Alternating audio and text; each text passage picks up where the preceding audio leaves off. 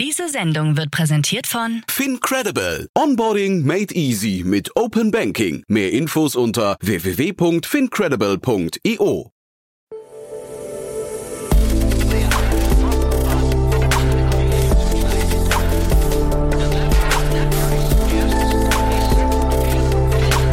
Startup Insider Daily. Investments und Exits.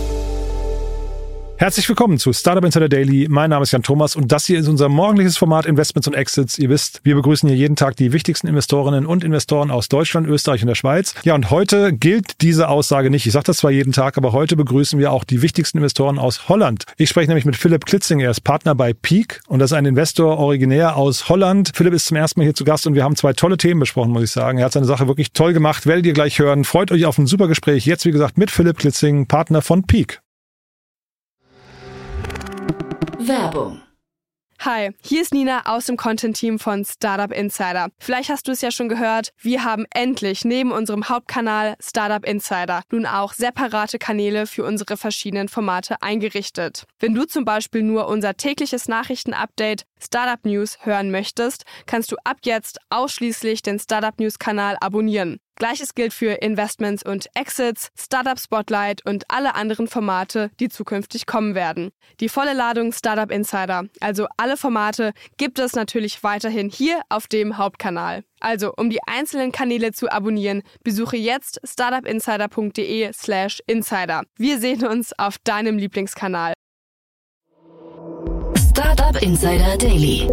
Investments und Exits. Cool, ja, dann ein neues Gesicht hier oder eine neue Stimme vielmehr, muss ich sagen. Äh, Philipp Klitzing ist hier, Partner von Peak. Hallo Philipp. Hallo Jan, danke für die Einladung. Ja, cool, dass wir sprechen, du. Und äh, ja, also erzähl doch mal, ich glaube, Peak, man, man kennt euch, man nimmt euch wahr, ihr seid relativ aktiv, ne? Ihr kommt eigentlich aus Holland, glaube ich, ne? Genau, wir sind eigentlich aus Holland, aber tatsächlich heutzutage eher ein europäischer Venture Capital Fonds. Äh, wir haben Büros in Berlin, Amsterdam und Stockholm, ähm, investieren auch in diesen Gegenden äh, tatsächlich. Und unsere These ist relativ äh, klassisch. Wir investieren seit über 15 Jahren jetzt in Seed und Series A Stage, alles was mit Software zu tun hat. Schwerpunkt ist tatsächlich eher SaaS und Marktplätze und historisch gesehen B2B. Wir investieren ab einer halben Million Euro bis zu vier Millionen Euro als Lead oder Co-Lead und nehmen selbstverständlich an Folgerunden teil. Und ja, was uns so ein bisschen einzigartig macht, ist meines Erachtens unsere, unsere Gründer-DNA. Peak hat, wurde von Unternehmern gegründet, 2008 und heute sind es ungefähr 170, 180 Investoren, die wir im fünften Fonds haben und äh, zu, zu 80 Prozent sind diese Investoren auch Unternehmerinnen und Unternehmer. Das heißt, sie selber standen da, wo unsere Portfoliogründerinnen und Gründer sich heute befinden und diese DNA hast du auch im Team. Also wir sind auch zum Teil alle Ex-Gründer. Ähm, das heißt, wir verstehen so ein bisschen, welche Highs und Lows man haben kann. Und ähm, ja, so wie wir immer Peak verkaufen, ist, wir helfen Gründer, gewisse Hürden zu antizipieren, auf die Gründer immer wieder stoßen. Äh, genau, das ist so ein bisschen unser, unser Mehrwert. Ist schon krass, muss ich sagen. 170, 180 Investoren, wie kriegt man sowas gemanagt? das ist eine sehr gute Frage. es ist tatsächlich relativ einfach, weil das sind Unternehmer und Unternehmerinnen. Äh, das heißt, sind keine institutionelle, bei denen ist es einfacher, sagen wir mal so. Mhm. Und äh, die kommen auch alle aus diesem, sag mal, B2B-Umfeld größtenteils oder, oder wie hat man sich das vorzustellen? Genau, größtenteils B2B. Es gibt auch eher traditionellere Unternehmer, also im Bereich ähm, Real Estate oder Logistik. Aber grundsätzlich gibt es sehr, sehr viele Software-Unternehmer, die wir, die wir bei uns haben. Mhm. Sag nochmal vielleicht ein, zwei Sätze zu der, zu deinem Blick auf die Märkte gerade. Man hat so, also man hört immer munkeln, die in der, gerade in der frühen Phase geht's jetzt so richtig los. Da kommt eine neue Welle an starken Companies. Wie seht ihr das? Ja, das ist tatsächlich das, was wir auch so ein bisschen sehen. Es gibt viele Unternehmen, die letztes Jahr, Ende letzten Jahres in Bridge geraced geraced haben oder einigermaßen Geld angesammelt haben letztes Jahr und die zwölf Monate Runway hatten, die sollten jetzt demnächst im September wieder auf den Markt kommen. Jetzt im September natürlich haben wir viele Calls aufgesetzt. Mal schauen, wie schnell dieser Ramp-up ähm, verläuft. Aber was Deutschland angeht, ähm, äh, erwarten wir schon äh, eine gewisse ähm, Aktivität im Q3 und Q4. Cool. Dann wir, wir fragen nachher nochmal oder wir besprechen nachher nochmal kurz, wer sich bei euch melden kann. Lass uns mal einsteigen in die Themen. Du hast zwei Themen mitgebracht, die sind beide relativ spannend, finde ich, ne?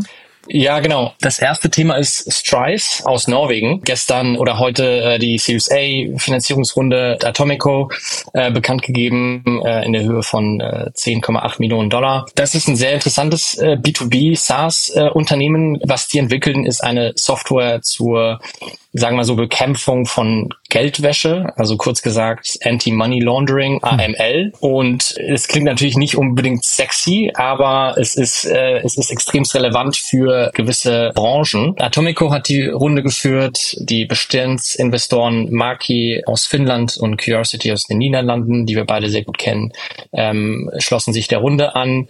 Und ähm, sie haben auch sehr bekannte Angels mit an Bord geholt, unter anderem Phil Chambers, der sein Unternehmen an Workday verkauft hat für 700 Millionen Dollar und dann noch ein paar andere. Ja, ein paar andere. Also als ich die Liste der Angels gesehen habe, habe ich gedacht, meine Herren, wer so eine Runde an, allein mit Angels zusammenbekommt, ist ja schon mal, ist schon mal spannend. Dazu noch Atomico, mega, ne, muss man sagen. Ja, es ist, es ist absolut grandios für die Firma auf jeden Fall. Und es bestätigt auch, ähm, wie groß dieses Potenzial ist.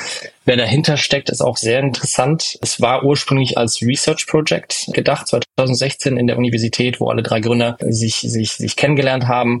Und die arbeiten ja jetzt äh, seit mehr als fünf Jahren zusammen und an dem äh, Projekt, das ja eigentlich seit 2022 erst kommerzialisiert wird, ähm, als KYC oder Know Your Customer, wie man sagt, Intelligence-System. Und ähm, das, das Team ist sehr komplementär. Dadurch, dass sie halt seit fünf Jahren zusammenarbeiten, haben die auch ein großes Engagement und zwei von den drei sind auch Second-Time-Founders. Und das spricht natürlich schon für, für, für das Team. Interessanterweise, wenn man sich so ein bisschen mit dem Unternehmen befasst, merkt man, dass sie, obwohl es sich im Endeffekt um ein sehr nerdiges B2B-Thema handelt, haben sie mit ihrem Podcast namens The Laundry eine große Marke aufgebaut, gut in den nordischen Ländern und in UK aber dennoch. Und mit diesem Podcast haben sie einen Teil der Revenues, die sie haben, ein Teil kann sich auf ihren Podcast zurückführen, was ja eigentlich relativ ungewöhnlich ist, ähm, vor allem in, in, in so einer Branche. Cool, und du hast gerade eben so sagen wir, mehrere Begriffe äh, genannt. AML hast du, glaube ich, den Bereich genannt, dann hast du aber auch KYC genannt. Ich kannte AML nicht. Ist das ziemlich genau das gleiche oder gibt es da nochmal Differenzierung? Ja, also AML ist sozusagen die, die generelle Bezeichnung von dieser Richtlinie. Und diese Richtlinie ist eigentlich ein verbindlicher Rahmen für, für Unternehmen äh, zur Kundenidentifizierung. Und KYC ist sozusagen ein, ein Baustein von diesem End Anti-Money Laundering. KYC ist Know Your Customer. Mhm. Im Moment ist dieses Know Your Customer Verfahren einfach eine Überprüfung deines Risikoprofils als potenzieller Kunde. Und im Moment werden Banken zum Beispiel oder Finanzinstitute Überprüfung dein, äh, überprüfen dein Risikoprofil manuell. Ähm, es dauert Stunden. Ja, äh, ich gebe dir ein Beispiel. Du kommst zu mir, du möchtest bei mir ein Bankkonto aufmachen. Ich müsste jetzt unzählige Datenbanken und äh, Websites durchsuchen, um herauszufinden, ob du, Jan, etwas zu verbergen hast, ob du jetzt zum Beispiel ein Bankkonto in einem, äh, in einem Steuerparadies hast und so weiter und so fort. Und alle diese Sachen muss ich halt sehen, um, um, äh, weil das natürlich den Vorschriften entspricht. Das heißt, ich werde mir Informationen wie zum Beispiel dein Name, deine Adresse, dein Geburtsdatum, deine staatlichen Ausweisdokumente wie Reisepass, äh, Einkommensquelle, Vermögensnachweis und so weiter. Das werde ich mir alles anschauen. Das Problem ist aber, es ist sehr manuell und es dauert Stunden, wenn nicht Tage. Ähm, das müssen wir zum Beispiel als VC-Investoren auch machen mit unseren potenziellen Investoren, die bei uns einsteigen. Also alle Finanzinstitute müssen müssen das machen. So mhm. und das machen wir, wenn wenn du als potenzieller Kunde äh, einsteigst. Ähm, aber wir müssen es äh, permanent machen. Also es gibt ein permanentes Monitoring von deinem Risikoprofil, weil es natürlich von Tag eins kann sich natürlich was ändern ähm, in deiner Aktivität. Ähm, genau. Und wenn KYC halt nicht eingehalten wird, gibt es extremst hohe Geldstrafen und diese Geldstrafen werden immer strenger und man muss auch also man muss auch ganz ehrlich zugeben, es wird immer mehr Geld gewaschen, äh, Betrug und äh, Geldwäsche im E-Commerce zum Beispiel. Ich könnte meinen, es sind Verluste bis zu einem, 41 Milliarden Dollar 2022 und man schätzt äh, diese diese Verluste auf 48 Milliarden Dollar für dieses Jahr ähm, mhm. alleine. Ähm, also du kannst sehen, dass es das ist tatsächlich ein, ein großes großes Thema ist bei, bei sehr, sehr vielen Unternehmen. Und das zeigt ein bisschen, du hast ja gerade gesagt, ein bisschen so ein nicht sexy Thema, äh, vielleicht ein bisschen langweilig klingt es auf den ersten Blick, aber es zeigt, das Thema ist total relevant und hat, also wahrscheinlich der Markt ähm, wächst ja wahrscheinlich die ganze Zeit auch noch, ne? Genau, der, der Markt, äh, also äh, der Markt wächst enorm schnell und ähm, man sagt aktuell, dass dieser dieser Gesamtmarkt vom Anti-Money Laundering, wo KYC ein Bruchteil davon ist, ungefähr 1,6 Trilliarden Dollar wert ist, ähm, also global gesehen. Und ähm, wenn man wenn man sieht, dass okay. in Deutschland genau, das ja. hört man selten und allein in Deutschland gibt es ja über 5000 Banken, also man kann sich schon vorstellen, ähm, wie groß dieser Bedarf ist ähm, und wenn die wenn die Strafen natürlich sehr sehr hoch sind und, und halt steigen, wollen sich natürlich Finanzinstitute, Fintechs und so weiter auch schützen wollen und diesen Prozess natürlich effizienter machen. Und jetzt haben die Punkt AI im Namen. Ähm, das ist vielleicht so ein bisschen die Erklärung, warum, warum jetzt? Man fragt ja mal, why now? Ne? Also weil das könnte ja so ein Thema sein, was viele schon genau. lange versuchen oder versucht haben, aber vielleicht ist jetzt AI gerade die Kirsche auf der Torte nochmal, ne? Ja, genau. Also AI ist natürlich, ich meine, es ist KI, AI, die ganzen Generative AI-Wörter äh, werden ja aktuell so ein bisschen hin und her geworfen äh, mit dem Startup. Das, was Strice eigentlich relativ gut macht, soweit ich weiß, ist die Implementierung oder die Verknüpfung zu diesen diesen verschiedenen Datenbanken, die man, die man, die man finden kann. Ähm, und dann natürlich Large Language Models aufklatschen, so, sozusagen, um die Suche und um die, diese Due Diligence Effizienz äh, zu, zu verbessern, dass man nicht, äh, da, da, halt, dass man nicht mehr äh, Tage braucht, sondern eigentlich Minuten. Und es haben sehr viele äh, Player, Anbieter versucht. Der Markt ist natürlich sehr, sehr zersplittert. Es gibt, es gibt viele Anbieter, die, die im Bereich KYC nur Bruchstücke anbieten für einen Player wie Strice besteht hier eigentlich eine große Chance, weil die haben mit ihrer Software, die von dem Onboarding von neuen Kunden bis zum Monitoring von existierenden Kunden besteht hier so eine Chance, einen größeren Anteil an der, an der Wertschöpfungskette zu übernehmen. Und das ist natürlich extrem interessant, weil Unternehmen haben dadurch weniger Tools, die sie benutzen und eine, ganz einfach gesagt, One-Stop-Shop nur für diesen ähm, KYC-Bruchstück äh, der Kette. Mhm. Die Herausforderung ist dann hinterher eigentlich nur möglichst schnell möglichst viele Kunden zu erreichen oder was würdest du sagen? Weil das klingt ja erstmal so, als hätten die quasi, also ne, das Setup stimmt erstmal, der Markt stimmt auch, das Timing und so weiter. Oder was siehst du als Herausforderung? Was müssen die jetzt äh, richtig machen im nächsten Schritt? Ja, also erstmal muss man nicht vergessen, dass diese, diese Branchen, auf die Strides zielt, sind sehr konservativ und sehr reguliert. Das heißt, man schaut sich, man, man braucht ein bisschen Zeit, um so ein Tool einzusetzen. Das sind Kunden, die klar tech-affin sind, aber bevor du da durch alle Gremien durchgekommen bist äh, mit einer neuen Lösung und, und äh, im Endeffekt die Unterschrift von jedem hast in so großen Finanzinstituten, das braucht ein bisschen. Das heißt, die Sales-Zyklen sind in, in der Regel nicht nicht so so so kurz wie man wie man das sich äh, vorstellt. Gut, es ist natürlich B2B Enterprise, also ist ja irgendwie nichts Neues für die, die sich ein bisschen mit Enterprise Software auskennen. Das, was eigentlich ganz interessant ist, ist, dass die Abteilungen also die IT-Abteilungen müssen nicht einbezogen werden. Und das ist extrem mhm. wichtig für solche stark, stark regulierten Branchen. Ein POC, also ein Proof of Concept äh, auf vielleicht äh, ein paar User, kann in der Regel äh, zwei, drei Wochen dauern. Also es ist relativ schnell in dieser Branche vor allem. Aber da, wo Sie, vielleicht zurück zu deiner Frage, da, wo Sie vielleicht eine Hürde haben werden, ist, Sie scheinen mit zwei unterschiedlichen Strategien unterwegs zu sein. Also entweder die größeren Unternehmen sprich ganz einfach gesagt eine Deutsche Bank, Commerzbank äh, und so weiter. Und die kleineren KMUs, äh, also Fintechs zum Beispiel oder, oder kleinere Banken. Und da entsteht natürlich eine gewisse Differenz in der Marketingstrategie. Es heißt im Endeffekt auch im Budget. Für größere Banken wie, Out, wie, wie, wie Deutsche Bank wird es eher outbound sein. Das heißt, du musst halt im Endeffekt die richtige Person finden in so einem großen Unternehmen, mit denen, also mit der du reden kannst. Und da wird es halt relativ zeitaufwendig.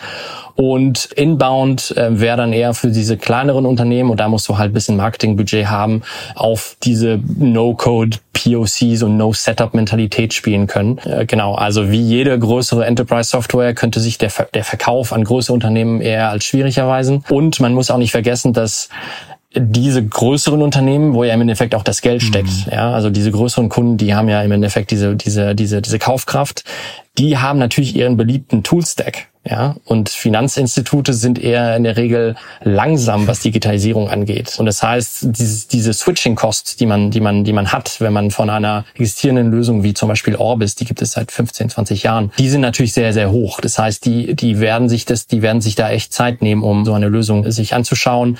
Gut, wenn Strice äh, genügend Proof Points hat, vor allem in, in, im nordischen Markt und jetzt bald auch im UK-Markt, kann es natürlich ähm, äh, halt schneller mhm. gehen. Ich hatte jetzt die Hoffnung, du sagst vielleicht auch noch, das Datenhandling ist ein äh, ist eine Herausforderung, weil das wäre eine schöne Brücke gewesen zu dem nächsten Thema, was du mitgebracht hast. Ja. weil das habe ich mir angeschaut. Ähm, wir bleiben ja in den Nordics, ne? Ähm, habe ich mir angeschaut, ist ein super spannendes Thema, finde ich. Ja.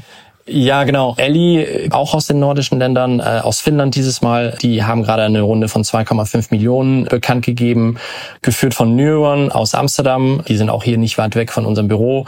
Und Crowdberry, also Crowdberry ist eigentlich ganz witzig, die kommen aus Reykjavik Ach. und wird von drei Investorinnen geführt. Also alle drei Founding-Partnerinnen sind, sind, sind Frauen. Sieht man auch mhm. nicht jeden Tag, finde ich persönlich ganz, mhm. ganz cool. Und gut, bei, ich meine, Neuron ist auch bei Colibra dabei, also die kennen dieses Datenthema. Colibra habe ich, hat, ich weiß nicht, ob du es weißt, so knapp eine halbe Milliarde schon oh, eingesammelt.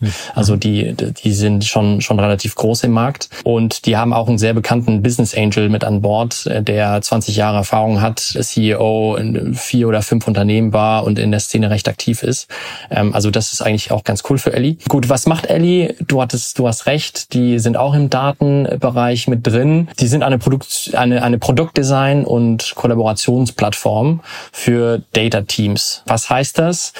Heutzutage, wenn man natürlich eine, eine, ein Data-Produkt entwickelt, also sozusagen ein, ein, ein, ähm, ein Application Layer oder so, ist es so ein bisschen äh, kompliziert äh, mit dem Aufbau. Man denkt weniger an der Idee und man möchte sofort die ganze Dateninfrastruktur aufsetzen. Und was die einfach sagen ist, bevor man überhaupt alles aufbaut, muss man die Produktidee validieren und, und mit potenziellen Nutzern sprechen. Und äh, ganz einfach gesagt, es ist so eine Art Figma oder Miro für Data Teams. Die wenden Produktdesign an Data Themen an. Und das ist relativ neu und das finde ich eigentlich sehr, sehr spannend.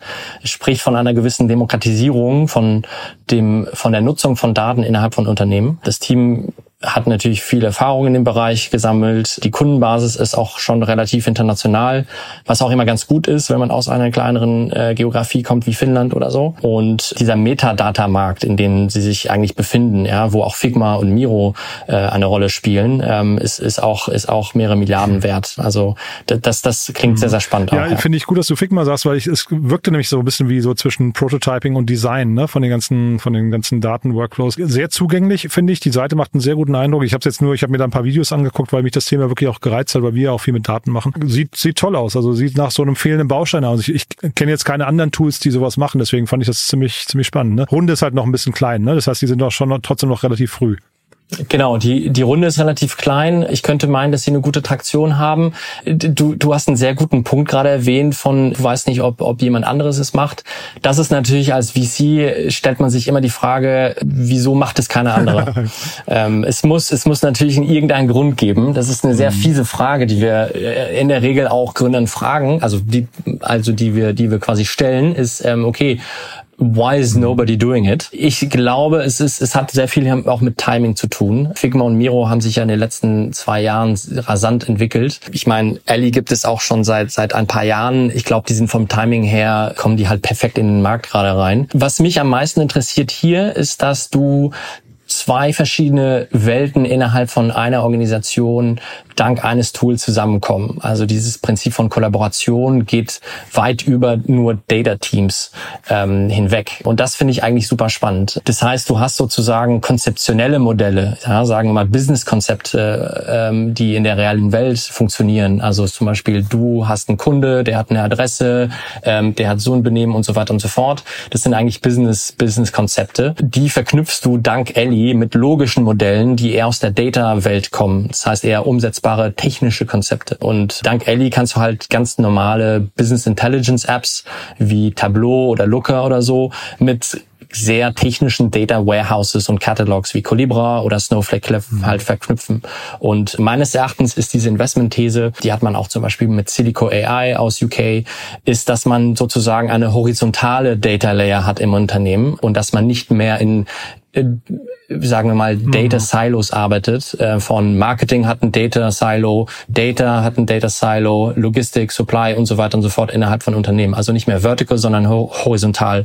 Und das finde ich extrem, extrem spannend. Und da glaube ich, wird das Unternehmen der Zukunft irgendwann mal hingehen müssen. Und es klingt so ein bisschen trivial, aber laut Gartner sind fünf der sechs größten Herausforderungen in Unternehmen für Daten und, sagen wir mal, KI-Initiativen eher mit Menschen verbunden. Also es hat nichts mit Technologie zu tun, sondern eher mit dem Verständnis der, der, der Leute, was man, was man mit Daten machen kann innerhalb von Unternehmen. Und das versucht ja Eddie gerade zu, zu, zu, zu verbessern oder zu lösen. Finde ich ein super spannendes Thema. Das war, ich gucke mir das nochmal ein bisschen genauer an, weil ich finde es wirklich interessant, aber ich, wir behalten es auf jeden Fall mal im Blick. Nochmal die Brücke zu euch jetzt, weil du hast ja gerade, und äh, vielleicht bleiben wir mal bei dieser Frage von dir gerade eben, why is nobody doing it? Ne? Das ist ja eine super spannende Frage. Wenn da jetzt ein Gründer vor euch sitzt bei Peak und hat darauf keine gute Antwort, was, was heißt denn das dann? Das heißt, dass in der Regel der Gründer oder die Gründerin nicht unbedingt den Markt gut kennt. Man muss natürlich, wenn man etwas startet, müsste man natürlich auch ein Auge drauf halten, was die Konkurrenz macht. Die, die Antwort, die, die wir am meisten bekommen, ist, ähm, weil die, das Gründerteam natürlich die Domain-Expertise hat. Ähm, die kommen aus diesem Feld und ähm, die wissen, dass keiner es an, das halt, das halt keine andere was also macht. irgendwelche Insights mitbringen ähm, zum Beispiel. Ähm, ne? ja. Genau, richtig. Die Insights oder auch die, mhm. die Kunden. Oft ist es so, dass im Early Stage die ersten Kunden natürlich aus dem eigenen Netzwerk kommen, was ja auch völlig normal ist. Und ähm, wenn ein, wenn, wenn ein Gründerteam dir sagt, hey, keiner macht das, äh, und das haben auch unsere Kunden bestätigt, äh, dann heißt es natürlich nicht unbedingt, dass es, dass es richtig ist. Es kann sein, dass der Kunde selber keinen Research gemacht hat und nur weil er dieses Gründerteam kannte, direkt mit dieser mhm. Lösung gestartet ist. Ja. Ne? Dann du, dann vielleicht nochmal zum Schluss jetzt, wer darf sich denn bei euch melden dann? Also von wem hättest du denn gerne oder mit wem möchtest du denn gerne diese Frage eruieren? Genau, ja, in der Regel ähm, alle SaaS-Startups, die sich zwischen Pre-Seed und Series A befinden, ähm, hauptsächlich B2B. Diese Datenthemen sind natürlich sehr, sehr interessant, aber äh, wir schauen uns natürlich alles, was mit SaaS zu tun hat. Es müssen natürlich Domain-Experten sein, also ähm, Gründer und Gründerinnen, die genau dieses eine Problem selber gesehen haben, erlebt haben und irgendwann mal die Entscheidung getroffen haben, komm, ich mache das jetzt selber, weil sonst macht es niemand. Und äh, dieses, diesen diesen, Drive, diese, diese Ambition, die wollen wir halt auch sehen. Es müssen auch Gründerteams sein, die komplementär sind. Also ist natürlich cool, wenn man Techniker im Team hat, aber es muss eine Mischung zwischen, sagen wir mal, Sales, Hustler und Hacker geben. Und ja, dann, dann hören wir uns das gerne an. Ähm, wie gesagt, any, anything SaaS related. Cool. Du, da hat mir das großen Spaß gemacht. Auf welchem Kanal darf man sich melden bei euch? E-Mail, ähm, wir können auf, auf LinkedIn, äh, wir haben auch auf unserer Website einen Link, wo äh, Gründerinnen und Gründer ähm, ihr, ihr Pitch Deck hochladen hochladen können. Genau, also ich würde mal sagen Multi, Multi-Communication cool. Channel. Auf Twitter auch. Philipp, also. hat großen Spaß gemacht. Ich freue mich, wenn wir uns vielleicht nochmal wieder hören hier. Das hat, äh, war wirklich ein tolles Gespräch. Ich würde sagen, bis zum nächsten Mal. Tausend Dank. Ja, cool. Danke, danke. Bis dann. Ciao. Ciao. Werbung Hi, ich bin Paul, Product Manager bei Startup Insider und hier, um dir kurz unser Podcast-Verzeichnis vorzustellen. Mit einer wachsenden Liste von bereits über 10.000 Episoden ist unser Podcast-Verzeichnis die größte Sammlung deutschsprachiger Podcasts rund um die Themen Unternehmertum, Technologie, Digital Marketing und mehr. Nutze jetzt die verschiedenen Filter, um Podcasts zum Beispiel nach ihrem Themenschwerpunkt, Gästen oder Erscheinungsdatum zu sortieren, damit du genau das findest, was dich interessiert. Also, wenn das was für dich ist, dann besuche jetzt ganz einfach unsere Plattform auf startupinsider.de/slash insider. Startup Insider Daily, Investments und Exits. Der tägliche Dialog mit Experten aus der VC-Szene. Ja, das war also das Debüt von Philipp Klitzing, Partner von Peak. War super, ne? Hat mir großen Spaß gemacht. Ich hoffe euch auch. Ich fand, er hat seine Sache wirklich toll gemacht. Und die Themen waren natürlich auch super. Wir hätten, glaube ich, noch eine ganze Weile länger sprechen können. Aber wir haben einfach gesagt, wir machen das beim nächsten Mal. Ihr habt mitbekommen, glaube ich, alle, wofür Peak steht und wer sich bei Philipp und seinem Team melden kann. Nutzt es gerne. Wir sehen den Podcast ja hier immer auch als Brückenbau in die Welt der VCs. Und dementsprechend habt ihr heute mal wieder eine neue Stimme gehört und habt hoffentlich ein Gespür dafür, wer sich dort melden kann, um die Frage zu diskutieren, warum das, was ihr macht, kein anderer tut. Ja, ich fand's super. Gerne weiterempfehlen an Menschen, die hier mal reinhören sollten, die uns noch nicht kennen oder die Peak noch nicht kennen dann dafür schon mal vielen Dank und ansonsten euch einen tollen Tag. Vielleicht hören wir es nachher nochmal wieder und falls nicht nachher, hoffentlich spätestens morgen an gleicher Stelle. Bis dahin alles Gute. Ciao, ciao.